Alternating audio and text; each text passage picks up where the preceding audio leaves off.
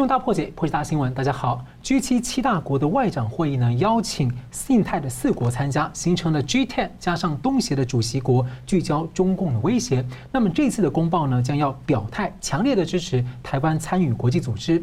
那么中共威胁升高了台湾海峡的局势，美国对台湾的承诺是否到了一个时候，要从战略模糊、吓阻中共的阶段，走向战略清晰，承诺军事协防台湾？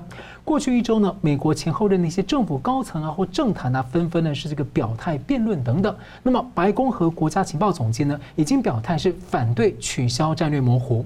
那美国的战略模糊现在看起来是加码到联合联盟联合盟友的一个整合吓阻力量。那跨的印太四国呢是稳定台海的关键力量。那为什么这种情况下，中共还要冷血的嘲讽印度的疫情来推远印度？那么中共呢突然整肃退伍的海军将领呢，被解读是因为先前辽宁号的航空母舰在周边丢了大脸。那怎么看共产党结构性腐败下的军工真正的实力？我们介绍破解新闻的来宾，总体经济学家吴家龙老师。啊，主持人好，桑普兄好，各位观众大家好。时事评论人桑普律师，主持人好，吴教授好，各位观众朋友大家好。好了，G7 七大工业国的会议呢，六月份是领袖峰会。那么先前呢，五月三号到五号，目前呢 G7 的外长会议先在伦敦举行了疫情爆发后的第一次面对面会议。那要因应迫切的一些全球的威胁和问题，我们从几个观察点呢，请教两位的看法。大家先请桑普律师。呃，第一个题目像是呃。看起来是这次最多的时间在讨论中国、中共的威胁，还有经济的胁迫。接着是俄罗斯，包括乌克兰啊、白俄罗斯的题目，还有缅甸啊，还有利比亚、叙利亚。那第二个是这次印太有多个国家出席，在 G7 包括了美国、英国、日本、法国、德国、加拿大、意大利，欧盟是以观察员参加。那印太国家呢，包含川普去年喊话要扩增到 G10。十国的点名的印度、澳洲、韩国，另外还有这个呃东协主席国汶莱，可能涉及缅甸议题，还有非洲的南非。那第三个题目是英国推动 G7 要制定快速反驳机制来对抗中共和俄罗斯的谎言消息啊、假宣传等等。那另外呢，英国外相在会前曾经说过，说不少的与会国都有想知道。中共病毒这个武汉肺炎的疫情究竟是怎么开始的？所以好像不知道会触及到疫情，因为在去年蓬佩奥说过说，G7 七国是一致认为中共在散布疫情的假消息。所以先请教桑普怎么看？我看这一种大对头的会议，这一次是 G7，就 G7 七加了五，就刚刚主持人也说到了澳洲、印度、南韩，还有南非，还有东协的主席国文莱，那基本上是七加五。那你会看看得到这么多的人去讨论这么多的议题，基本上是，呃，我一直在争论说的是行为艺术大于实质。那我看到很里面很多的仔细的论述，其实我是觉得说悲观负面多于正面，待会我会分析一下。但我可以肯定告诉各位是说，这一次的那个重要的地方是什么地方呢？第一个，你发觉到这个清单里面漏掉了一些国家啊。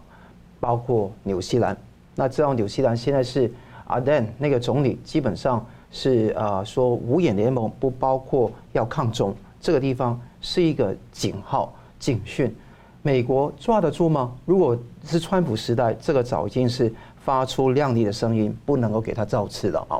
那另外一个地方你会看得到，整个会面里面主要是双边的会谈为主，虽然大家是在三天时间在伦敦哈。虽然这个英国的外交那个外相哈，那个呃拉布 Dominic Raab，他是邀请大家来，但重点是双边的会谈才能讲话。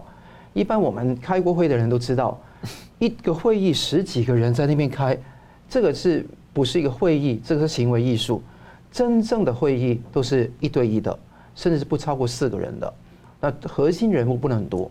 那你看得到，如果你看得到。有英美之间的谈判，美韩之间的谈判，美日之间的谈判，我们就很注意那些点。那些点上面你会看得到，虽然他拉了很多印太国家来撑，但你看得到有很多国家基本上对抗中来讲呢，不是很积极的。文莱啊，南非也是如此。真的积极的可能日本，可能是半积极，可能是不太积极的，是比方说韩国。那韩国的外相郑义溶也在席，基本上是。要传达的消息，希望说说跟韩国站在一起，但问题是抗谁呢？没有办法讲清楚。要韩美的同盟铁如铁杆，但是要抗衡什么样的暴政，这个没有说明嘛？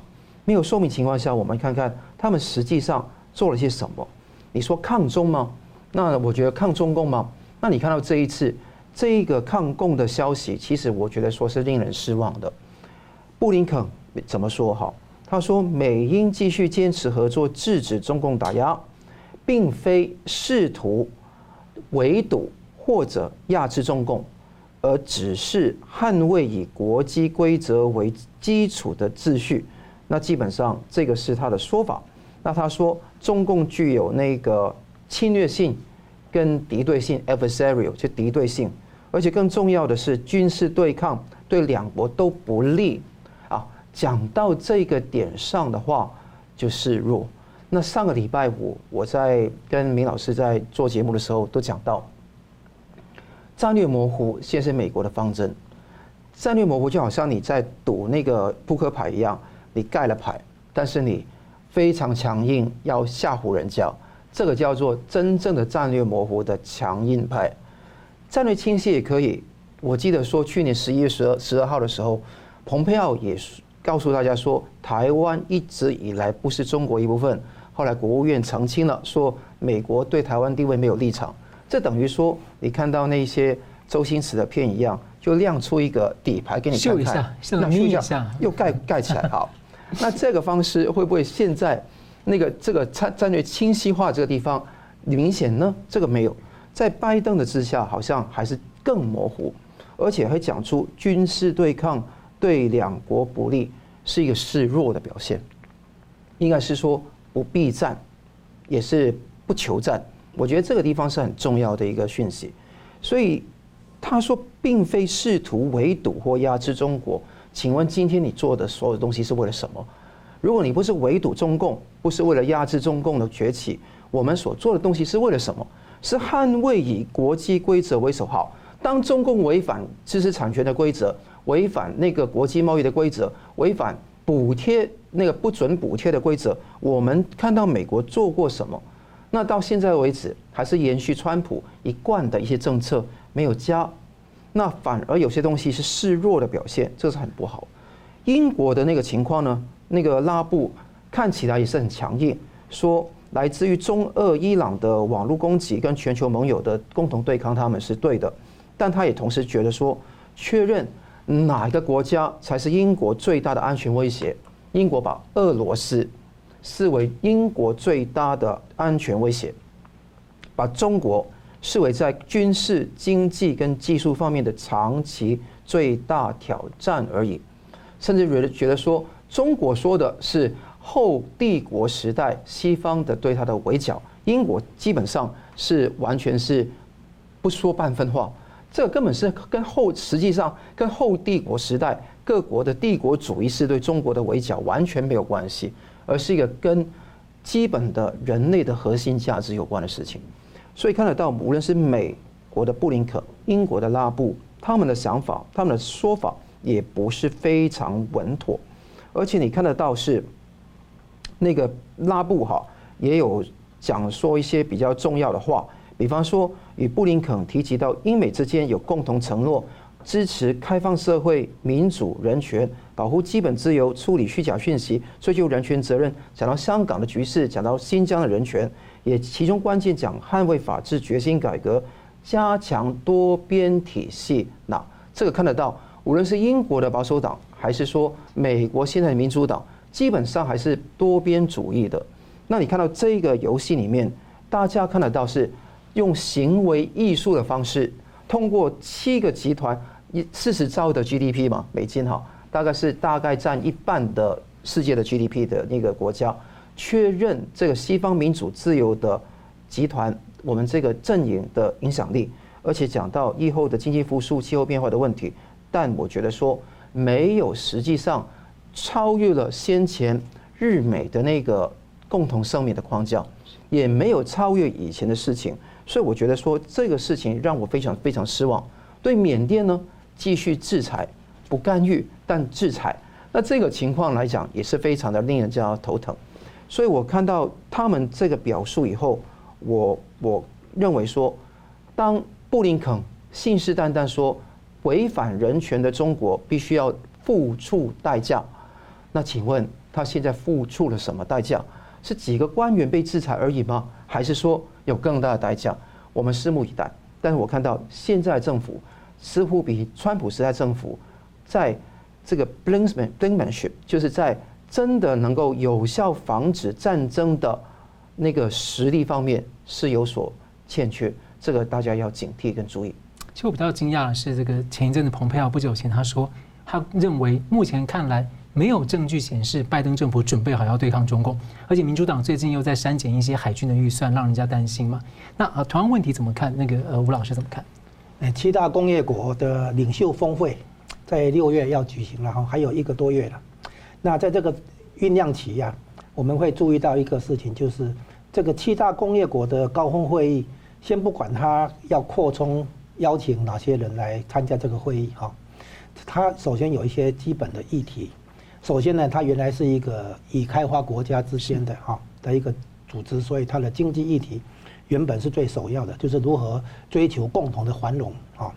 然后从经济的议题、共同的利益延伸到安全，啊，就是一个集体的防卫机制。好，那就是北约啊，它它那个地方有有了一个北约的概念出来。然后呢，我们看到有经济的，有安全的。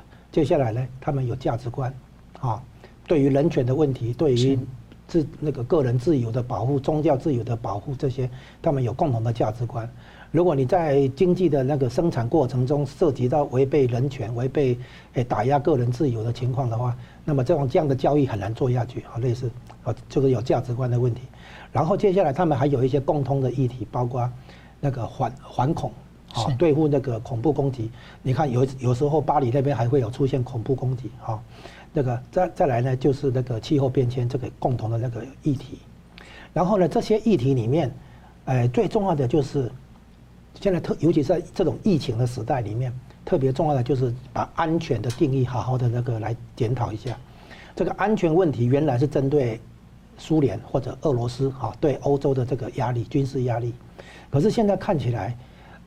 真正的压力恐怕是来自于中共，从军事的到疫情的都是，因为实际上疫情是一种生化战的形式啊，好，这是这是一种，如果你发动生化战的话，把病毒丢出去，大概就是这个样子了，哈，它是一个类类生化战、准生化战的一种类似这样的结果，对对对，就是从结果来看，它好像就是在打生化战一样，哈，那所以呢，这个如果中共对于病毒实验室的管理老是出出问题，管理不当啊。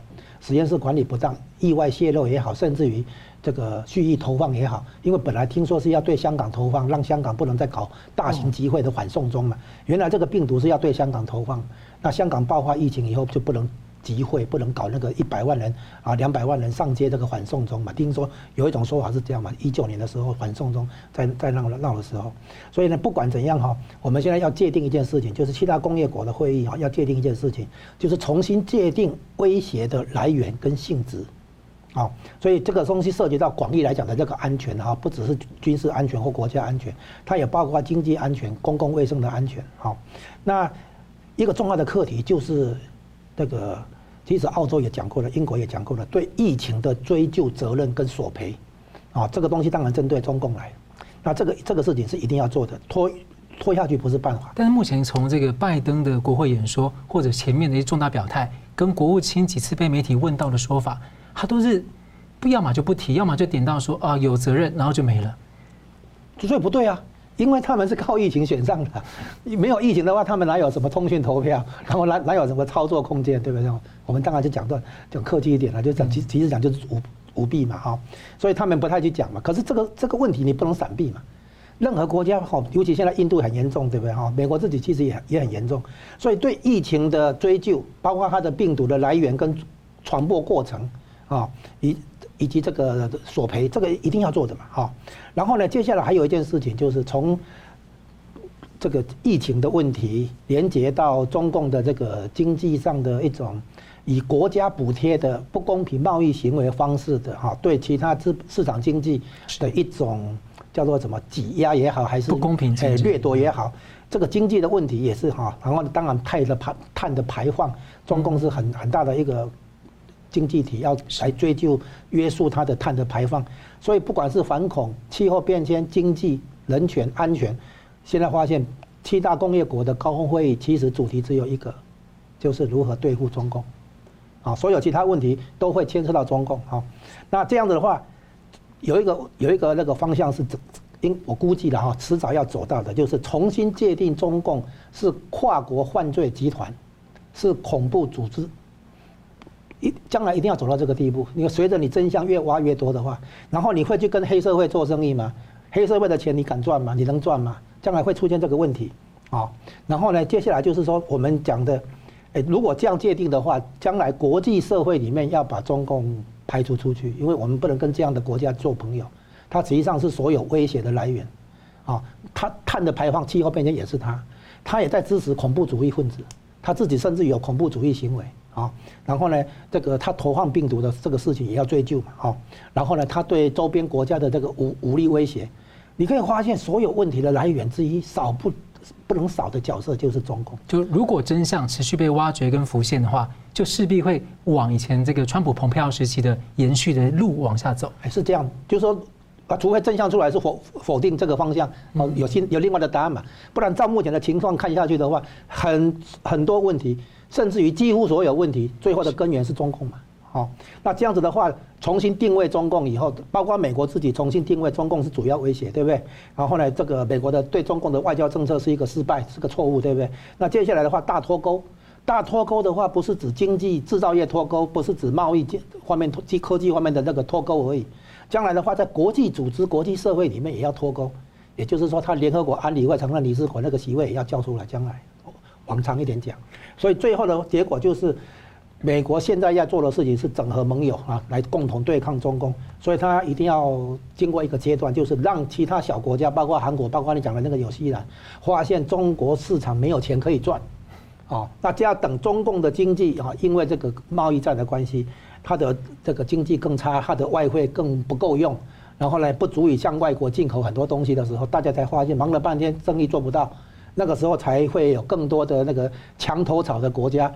站到美国这这边来，我估计这需要一点时间，但是将来就会会有一个落后跟随者啊，跟随美国现在定了这个方向，与中共对抗的这个方向，首先会有一些比较坚定的，早期就领先的，就是跳进来的日本、澳洲、台湾、印度这些哈啊，这个早点这个决定要跟中共对抗，那有很多人想要两边这个做生意的哈，两边讨好的这些人可能要晚一点。当他们看到横横竖，你从中共这边赚不到钱，从中国市场那边拿不到钱，为什么？因为他的那个经济走下坡，他的外汇不够用了，你拿你赚拿不到好处了，到时候鼻子摸摸乖乖回来。这个估计后面会有这样的一个落后追随者是将来，所以现在全球的局面就是，不管从欧洲从亚洲哈，界定中共是主要威胁者，全球联合起来啊，在美国的领导下来对抗中共，这个就是。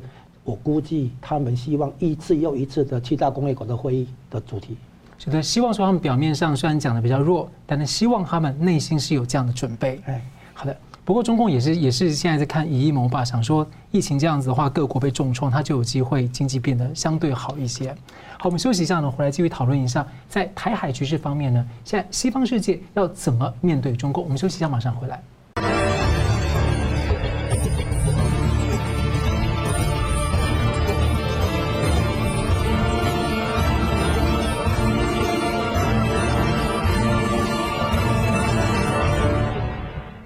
欢迎回到新闻大破解。二零二零年呢，曾经被称为是可能是台湾年，而这两年在国际的聚光灯之下呢，台湾跟中共呢形成超强烈的对比。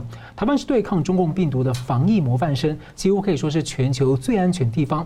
不过呢，又是全球最依赖、最被依赖的干净晶片的供应链。而上周又登上了《经济学人》杂志封面，被称为全球最危险地方。那因为呢，受到中共的军事威胁。那嘉荣哥则说，应该要证明说是。地球上不是最危险，而是最被威胁的地方。那香港跟台湾海峡呢，走到这一步，是伴随着中共全球的扩张霸凌。那有些人认为呢，这其实是中共所谓韬光养晦，走到了图穷匕险的必然。那也有认为说，最大变数是中共总书记习近平。那川普的国务次卿克拉克呢，是亿万富豪。个企业家，他主导了这个五 G 的干净网络，在科技战呢重创了华为。他也喊话习近平要推倒网络柏林墙，还访问台湾，创下四十年最高层的记录。他最近喊话说，绝对不向中共屈服。他也指出，世界已经认清了中共呢是采用了三 C 手段，隐瞒、吸纳还有胁迫。所以，请教嘉龙大哥，您觉得说台海局势啊，是不是真的就是呃？走向了战争。那像美国政坛最近密切讨论，要战略模糊还是要战略清晰，或者说不同形式的战争啊，其实早就已经在进行当，已经在打了啦。就像澳洲军方最近有一个说法，说中共在进行这个灰色地带的这个政治作战，已经在做了。那那么从地缘政治或美中的这种军事部署或科技战的层面呢，您怎么看这个台海的整体局势？哦，你提出了一个非常庞大又复杂的问题哈。只敢问你啊，没有那个，你说的没错了哈。最近台湾非常上国际版面，好，那以印度疫情的爆发来讲，反过来衬衬托出哈，台湾的疫情的那个防护哈做得不错。然后呢，那个台湾还可以提供别人一些医疗相关的对抗疫情相关的一些物资哈，从口罩、防护服到药品啊，有可能将来。这个医疗物资的供应链，台湾也可以扮演重要角色。所以呢，不但不但台湾自己疫情对抗得好，台湾还有能力帮助别人来更好的对抗疫情。这个都对台湾来讲，国际形象来讲都是加分的啊。现在其实台湾跟大陆在争夺国际形象上面，现在已经转到一个地方，就是谁能谁才能够真正成为负责任的国际社会的一份子。所以中共的所作所为，他虽然想要以夷谋霸，其实恰恰好是以以一种不负责任的方式哈，等于是说，诶破坏别人的方式，想要来凸显自己哈，要来称霸嘛，这个这个是不对的观念了哈。他他们为什么会这样找，我也不知道。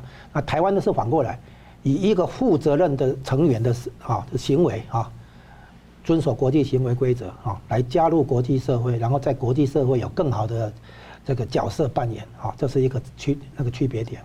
然后接下来从疫情讲到这个安全问题，《经济学人》五月份的封面，五月一号的封面，啊，说台湾是全球最危险的地方。他是从英国角度或者西方国家甚至欧洲国家的角度来讲，因为他担心下一次世界大战的发生的地方，应可能是台海，所以才会说台湾是最危险的地方。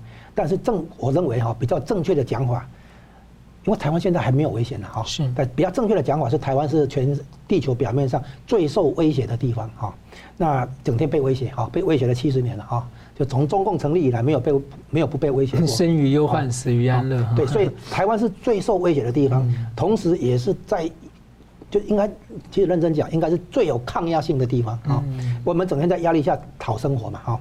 那现在我们看出来，哈，这个所谓战略模糊、战略清晰这个问题，哈。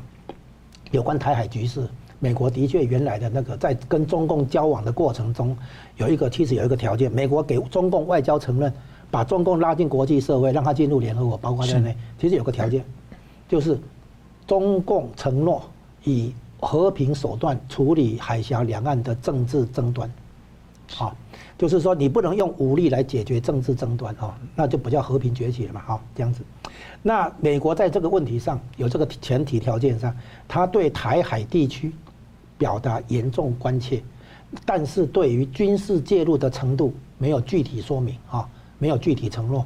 啊，在跟台湾这边断交会约撤军之后，他没有这个明确而具体，只是表示所谓严重关切啊，这样子。所以呢，这样的模糊，这样的战略模糊呢？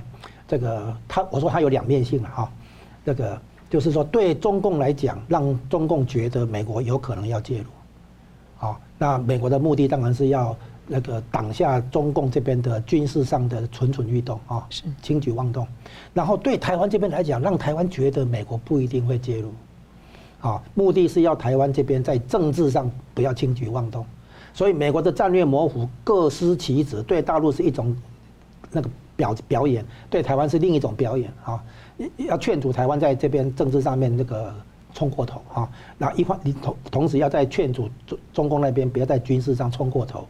那这个战略模糊有个前提，不有个实行实行的客观条件，就是中共其实还谈还还不行的时候，中共的综合国力还不行的时候，他也就顺水推舟说好吧，让你模糊一下。等到中共觉得自己的翅膀硬了，实力起来的时候，他就不再接受美国的这个战略模糊。背景是这样来。那既然是这样子的话，美国就要转成战略清晰。战略清晰还有几个步骤啊？战略清晰的话，比如说现在呢，等于要用四方安全对话。来把整个所谓印太战略，用这个印太战略把台湾包纳进来，就是台湾是印太战略的核心位置、关键地位。啊，原来只是讲第一岛链在太西太平洋，现在经过南海到印度洋、马六甲海峡到印度洋，整个串起来，所以是印太当中的地缘政治的关键地位啊。然后用四方安全对话来把台湾吸纳进来，将来所谓亚洲版的北约这样的一个集体防卫机制。啊，也把台湾等于是为台湾而打造的了一个国际组织，所以把北约的概念沿应用到这个印太地区来。那接下来呢，还有一个办法就是说，美国直接在台湾驻军，就表明了，好，我不用在那边。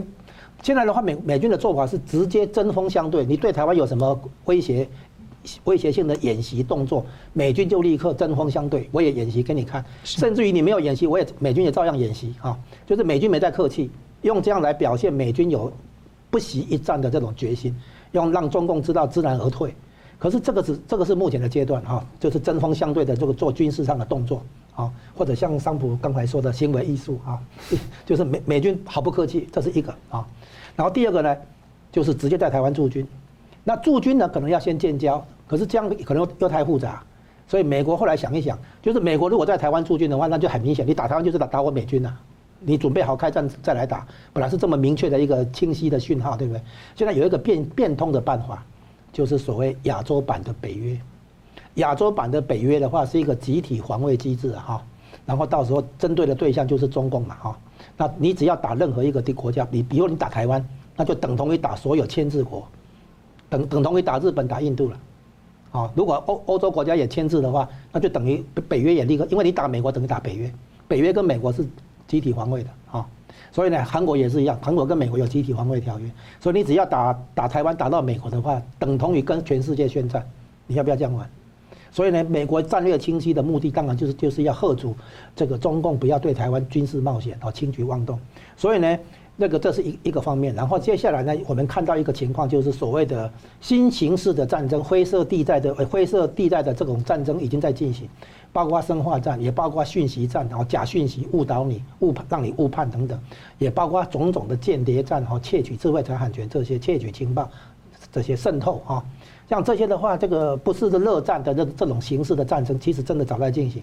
所以呢，从这个方面来讲，台湾不只是顾到自己的安全，顾好自己的疫情，啊，同时也应该拆穿中共的这些灰色地带的作战方式。战争形式啊，让其让那个世界上的其他民主自由国家从台湾这边吸取经验。台湾也可以用苦肉计说，你看我被他害啊，他在在我这里有多少渗透，多少破坏。所以就说提醒美国所要找的盟友，应该有针对性的、有效的来做好对抗中共的工作。好，是这样。是好的。那我们在看到之前这个共军辽宁号跟美军的这个军舰的一个对峙啊，大家很多人是在追踪。那我们看到最近呢？呃，已经退休的这个前中共海军的副参谋长宋学，在四月八号被宣布涉嫌严重违纪违法，也被终止了中共的人大代表资格。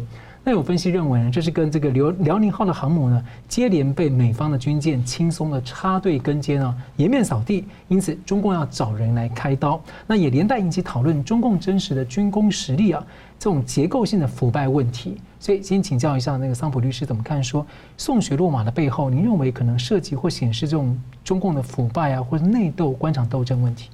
我认为可以从三个方向分析：一个是宋学这一次落马的重要意义在什么地方；另外一个是中共的军工势力；第三一个是腐败权斗的内幕。哈，那第一个地方你看得到，这一次讲到涉嫌严重违纪违法，大家很多分析都讲到了。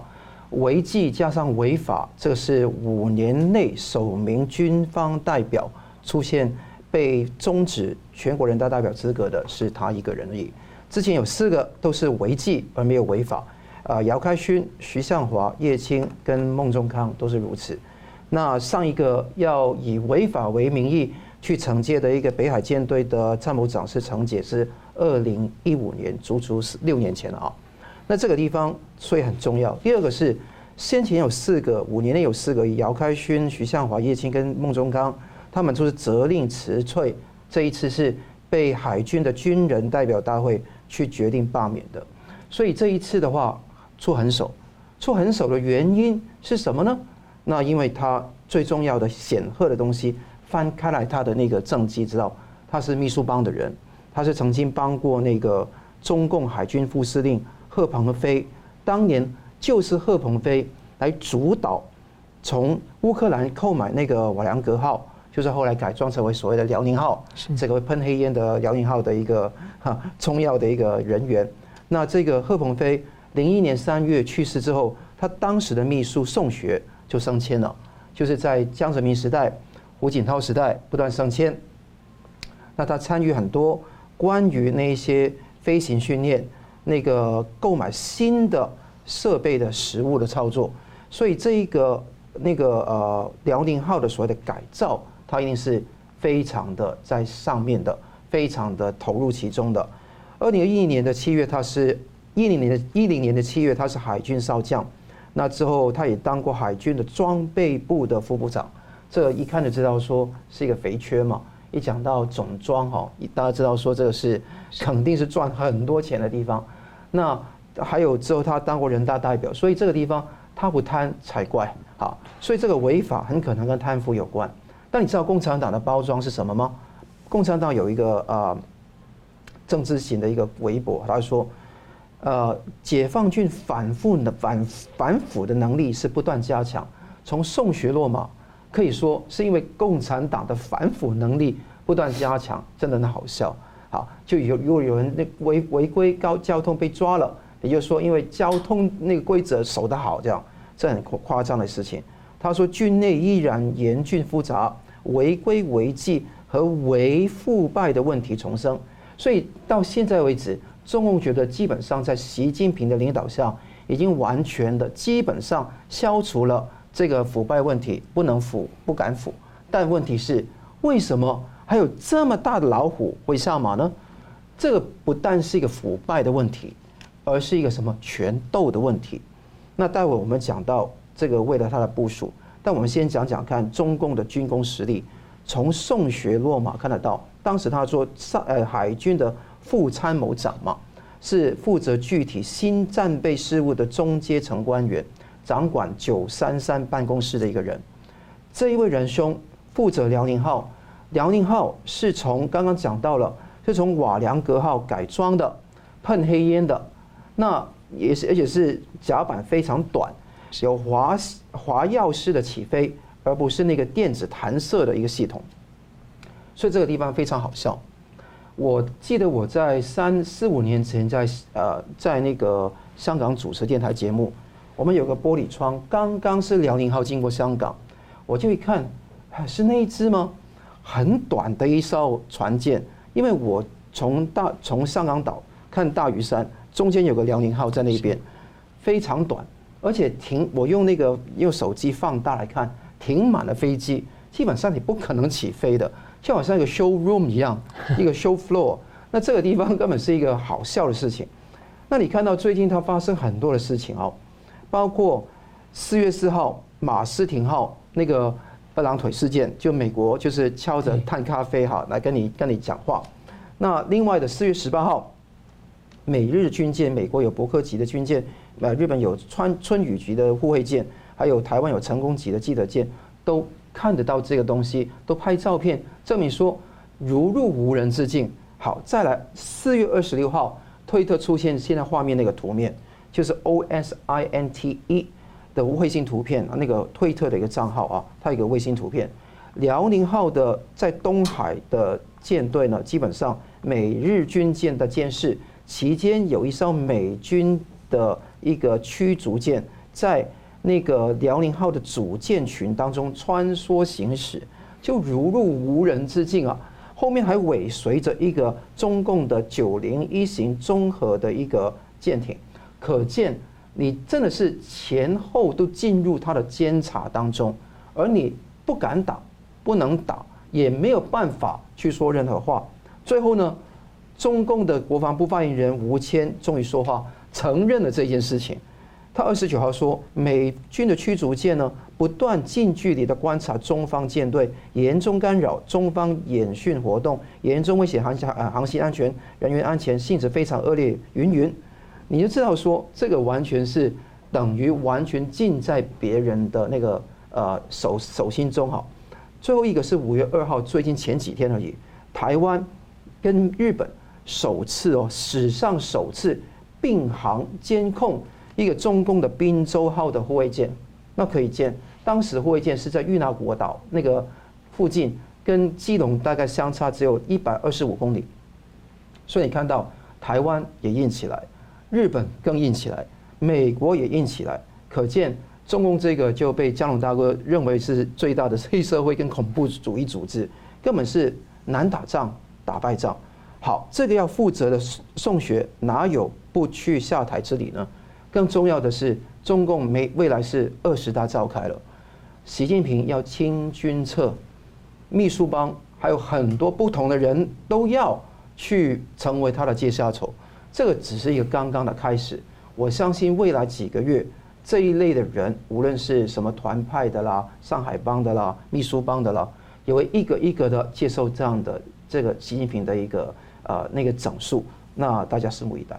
是吴老师补充，我补充一下哈，那这个东西呢，联系到最近那个橡皮艇，哦，那个偷渡到台台中港，那我们媒体的解释啊，都就发现说，它不太像是在海上，呃，那个十十个小时，你在海是海上十个小时给风吹给太阳晒的晒的话，你的皮肤啊，你的那个身体状生理反应啊，应该会看得出来，它不是，有所以有人猜是船到了中间的时候把它放下来，它直接过来，这样比较快，而不是从福建那边过来。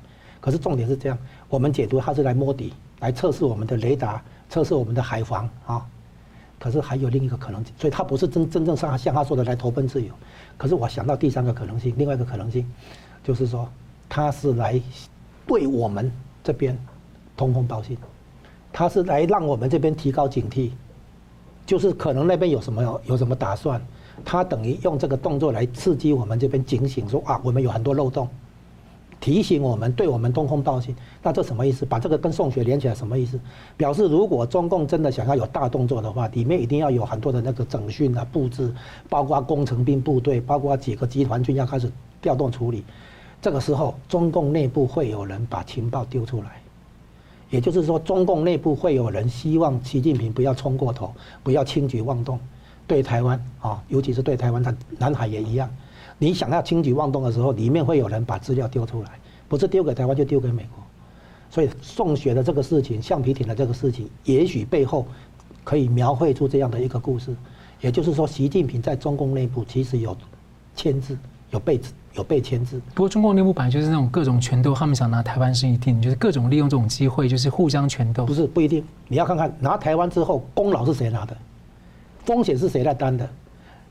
如果拿台湾的话，成本大于风，就是成本太高，风险太高，对不对？其实不值得做。这第一个，第二个呢，就算就算做成了，那么谁担这个风险？谁去打第一枪？谁去那个牺牲的？然后谁呢得到这个功劳？然后大家这个功劳怎么分配？所以呢，习近平如果真的去打台湾的话，风险他担了。然后呢，好处的话可能是谁？可能是那个前线总指挥的那个军事将领，那个人都变成以后的军事强人。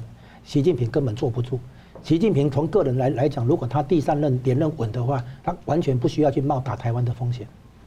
好，我们感谢我们休息一下，我们继续回来探讨一下最近印度疫情呢，中共为什么高调的嘲讽？我们休息一下，马上回来。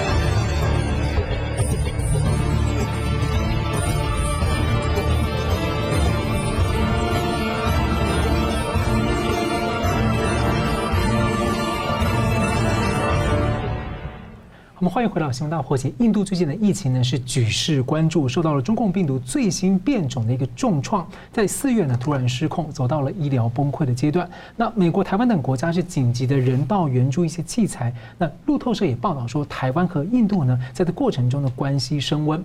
那么相对之下呢，中共内外战狼的反应是非常的冷血啊。五月一号，中国共产党政法委。政法委的官方微博还发一组照片来幸灾乐祸。那请教两位，我们先请教桑普律师哦，您怎么解读说中共政法委这个外交不关你的事，你政法委干嘛来落井下石？那这可能对这个呃中美印三方的关系啊，或者会带来什么影响或催化什么样的一个效果？幸灾乐祸、泯灭人性是中共一贯以来的一个行事的标准，大家都很清楚的。那这一次印度的变种病毒 B 一六一七的双突变的变变种病毒呢，基本上非常威胁非常大，每一天接近四十万的人在那边哈是染病，而且死亡人数那也是超过三千五五百个人以上。那所以当天单一天都这样子，所以可见非常严重。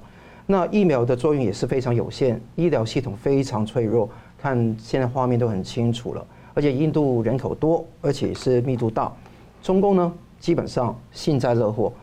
四月三十号，公安部的微博有一个说法是：中国火神山对印度火神山。他说什么？印度德里是用狗用的火葬场改为人用的。好，这五月一号放了现在这一个片上去，中国点火对抗印度点火，印度单日新增确诊超过四十万。然后他说什么？基本上是说。这个左边的是中国发射火箭的现场点火，右边呢是同样是点火，不是不是太空竞赛哈，是那个烧尸体，是印度火化染疫者的遗体的照片。那这个东西我觉得说怪是怪在什么地方呢？落井下石是本质，这个是我们不会觉得奇怪。怪有三个呃有三个重点要注意哈。第一个就是。习近平四月三十号才讲过，就印度疫情向印度总理莫迪去致慰问电话。那现在呢？五月一号，四月三十号，战狼却出来了，这么奇怪，是黑脸白脸的的方法吗？我觉得比较像。这个地方中共没有使错人的，一个是当白脸习近平，当黑脸的就是这些战狼。那战狼当黑脸，基本上是做了什么事情呢？就非常的严重。夸张的去演出，但是这个地方引起的反弹力非常大。这个为什么大？这个第二怪是胡锡进现在变成了棒当白脸。那他说：“哎，这个不要幸灾乐祸哦。”那有一个在那个复旦大学的教授，那个叫沈毅，就在幸灾乐祸，彼此在边斗，然后群众就开始押宝了，究竟哪一个才是对？但各位，两个都是中共的那个奴才啊。这个押宝是毫无意义可言的，但起码有些中国民众也讲得出一个重点来。他说：“幸灾乐祸根本不是对抗那个摩迪老仙，莫迪哈，他觉得说你是对抗老百姓，是受害者是不对的。他认为是狭隘的民族主义，是有胆发但没敢接受人民的评论吗？那这句话很重要，因为当时呃政法委的官网发了出来之后收了。”把它撤回来了，因为很多人就觉得说，哎，不要这样子挖苦印度人在尸体上面跳舞，不要做这种事情。那最后结果呢，就是政法委撤了，撤了之后群情更加澎湃，更更加汹涌。这个地方在以前很少见的啊。那所以这个地方他说有胆发，没胆接受人民的评论吗？那这个地方就讲到这个地方啊，就是没有基本的人们人民人文关怀吗？是宣扬仇恨、地域歧视、反人类、宣扬工具，而且人心消失，全是党性。这些话完全以前很少讲出来的，现在又讲出来。所以这一种民怨的那个升温，大家一叶知秋啊！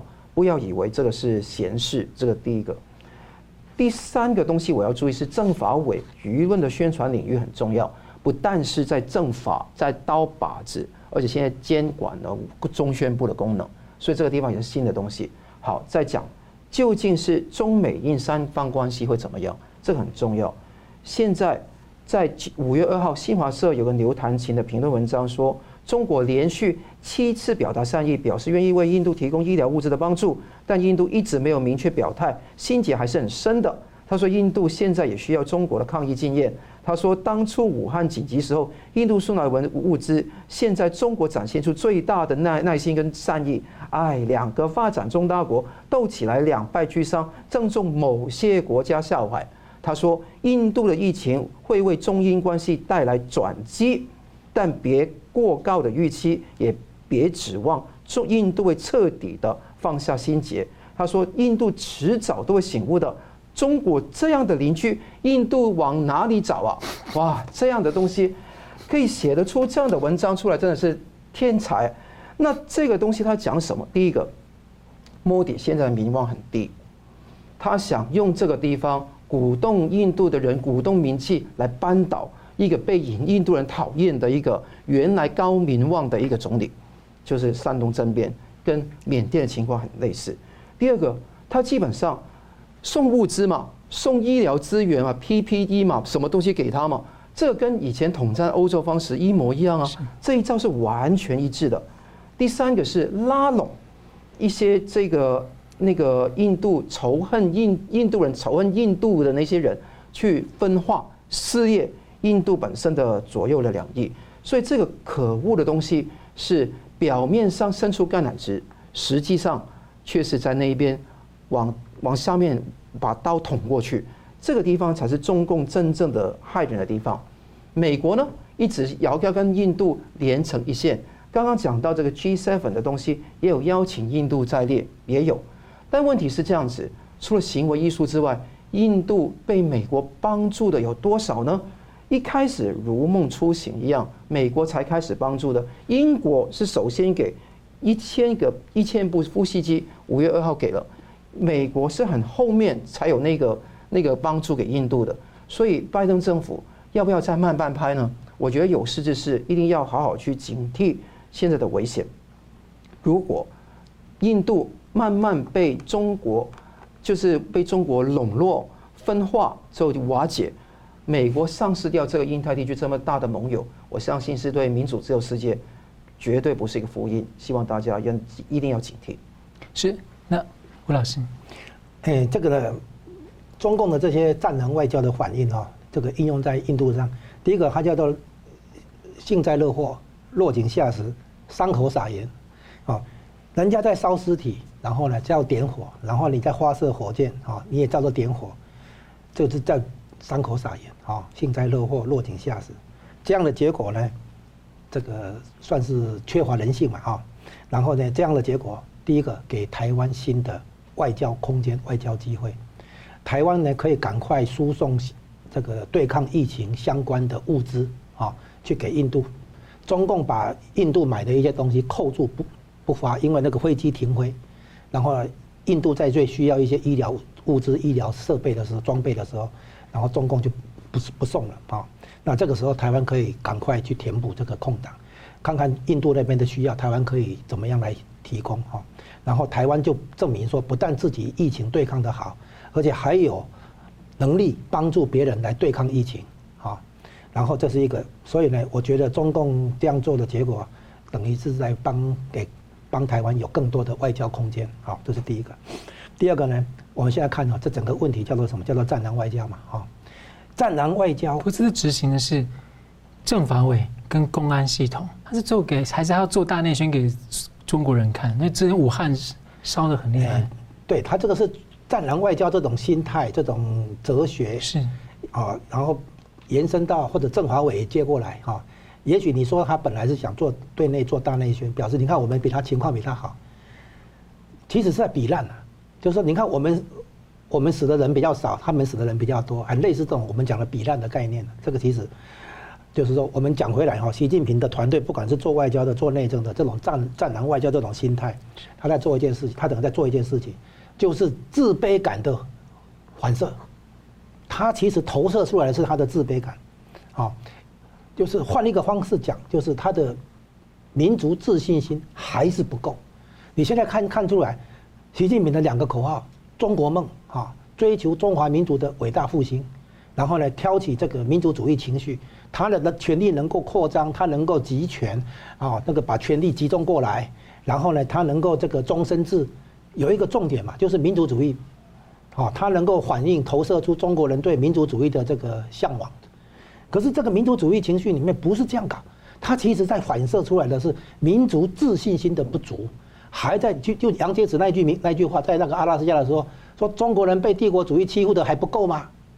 像这样的话，其实在投射的是一种自信心的不足，啊，那所以呢，现在中共为什么一直去去支持那个华为？他在表现出这个民族自信心的展现，那所以呢，华为被禁，这个是一种原因之一，啊，所以我们现在讲到看出来说，这个战狼外交的背后，不管是习近平的团队对做外交的，还是做内部宣传的，它产生一个问题，就是他不。了解，做一个大国是去成就别人，而不是抓住机会去占别人的便宜。现在中共做的事情是去抓住机会占别人便宜，不管是明老师讲的那个以疫谋霸啊，还是说用那个疫情来把别人打下去，然后凸显自己早点脱困，这些都不是成就别人，他是破坏别人、伤害别人，甚至于到了那个伤口撒盐、落井下石、幸灾乐祸这种地步，这完全不是大国应该有的行为。完全不是一个负责任的、值得人家尊敬的大国，所以我不晓得中共为什么要在追求大国地位的时候搞成这个样子。从历史的教训，难道你说了你还不够吗？历史的教训就是你不要拿你的自卑感，你从傲慢产生自卑，你你错误的傲慢，然后被别人修理以后就产生自卑，然后呢，长长期以来民族自信心得不到解脱解救。你从那个鸦片战争，第二次鸦片战争到那个八国联军庚子赔款等等，所以一系列的帝国主义入侵的这个历史，你一直耿耿于怀。可是你没有真正走出这个自卑的情节，然后才会衍生出战狼外交这种想法做法。最后呢，这个延伸到本来要做内宣的，变成搞成搞成那个这个在外交上面哈，造成伤害。种种方面可以看出来，中共其实根本还没有能力做大国，可是他想去做大国。然后出很多状况，他不懂得说做大国，做一个负责任的大国，不但要遵守国际行为规则，而且你要懂得去成就别人。你看看美国战后做大国，它带动多少国家的这个经济复苏，啊，包括台湾、韩国这些是所谓亚洲四小龙，也都是美国扶持出来。包括日本、德国都是，美国是成就别人之后把饼做大，它自然可以有利益啊，有好处，创造共同利益，然后成就别人。这才是大国，我不晓得为什么中共一直想做大国，可是却没有看懂这一点。好，我们先请两位来宾用一分钟总结。我们先请桑和律师。好，那个战狼外交其实本质上就是战狼外交。哈，那这个中共的问题是他卑贱的想去有计划的把自己的意识形态跟权力傲慢能够去征服全世界。那你看得到，在目前的情况下，G7。G7 的这个峰会，G 七加五这个外长的会议，给不出任何的一个强心针给我们。这个我觉得说是一个外交上的行礼如仪。呃，同时你看到印度疫情非常严重，这个地方大家不要掉以轻心，因为印度现在疫情严重到我有一个朋友在印度真的住，他现在是家庭这是 lockdown，不不不想离开德里他自己的家，那么所以这个情况。有很多人，公司有个部门，整个部门的人都是染病，那这种情况非常严重，所以我希望说大家要注意，那个印度现在面对的问题是不亚于当时第一次的那个疫情爆发的情况。中共是以疫谋霸，以疫去征服，那用为借口来征服其他国家。送学的落马只是一个开始，它并不是一个结束，反腐。本身就是权斗。二十大之前，中共的那些光怪陆离的那一些伸展他的手手脚脚的那种霸气凌人，会继续的展开。所以大家要面对这个时局的艰困，勇敢的生活，好好奋斗。老师，我们现在在台湾看到中共的这些行为哈，要有一个心理准备，就是要要尽量阻止。啊，这个中共在军事上的轻举妄动，在政治上的那个轻举妄动啊，就是说有一些超过的行为。那在这个地方的话，不能老是示弱。台湾要了解，在目前这种美中对抗的大局面之下，在中共不晓得怎么做一个负责任大国的情况下，台湾一定要既有软的一面，也要有硬的一面。